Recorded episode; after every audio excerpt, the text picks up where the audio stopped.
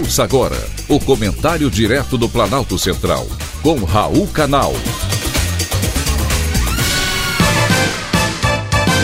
Queridos ouvintes e atentos escutantes, assunto de hoje: obsolência programada.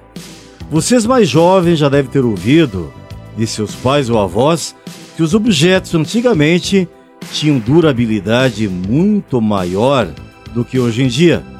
Eu mesmo convivi com eletrodoméstico na casa dos meus avós e meus pais que tinham mais de 20 ou até 30 anos de existência e funcionavam de forma perfeita. E isso era totalmente normal antigamente. Agora, porém, todo e qualquer objeto tem um prazo de vida útil. E isso tem nome e sobrenome obsolência programada. Você pode até achar que trata-se de um fenômeno novo, porém, a obsolência programada não é recente. Esse conceito surgiu na década de 1930, tendo como pano de fundo a Grande Depressão, e visava incentivar um modelo de mercado baseado na produção em série e no consumo. Acontece, porém, que a obsolência programada está crescendo de maneira desenfreada e pode impactar a vida de todos nós de diversas maneiras, na maior parte das vezes de forma negativa.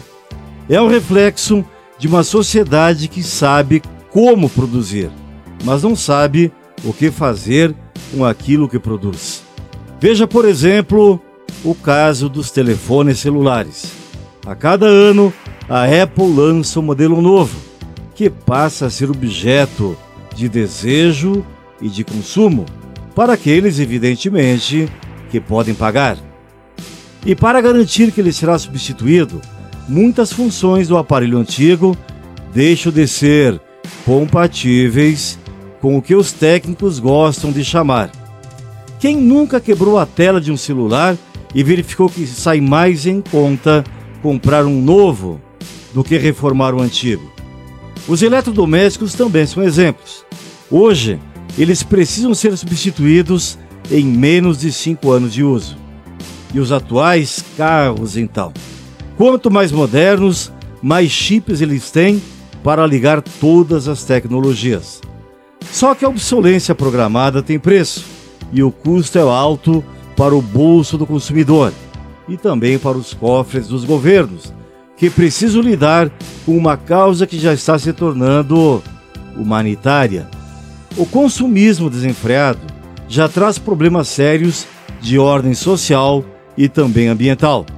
Países do primeiro mundo enviam seu lixo eletrônico, conhecido como US, para países subdesenvolvidos.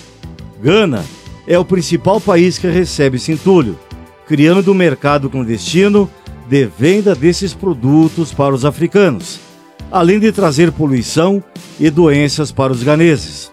São altos os índices de câncer entre as crianças e contaminação por chumbo entre os trabalhadores que lidam diretamente com a queima do lixo eletrônico. Não deixa de ser um mal que precisa e deve ser combatido. É preciso uma mudança no consumo, principalmente de tecnologia. Felizmente, algumas iniciativas nesse sentido já estão sendo realizadas, principalmente por organizações não governamentais, como por exemplo a FENES, Fundação Energia para a Inovação Sustentável sem Obsolência Programada, organização espanhola voltada para esse assunto. Um exemplo de mudança é o conceito que trabalha a ideia de sustentabilidade unindo indústrias e sociedade para o bem do planeta.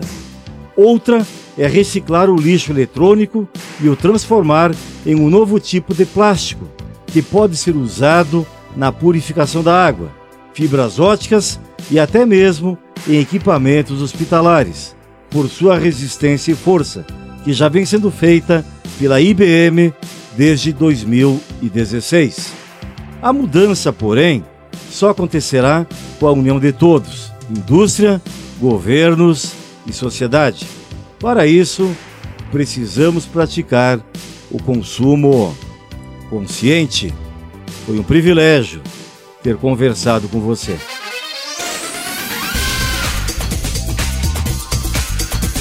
Acabamos de apresentar o Comentário Direto do Planalto Central, com Raul Canal.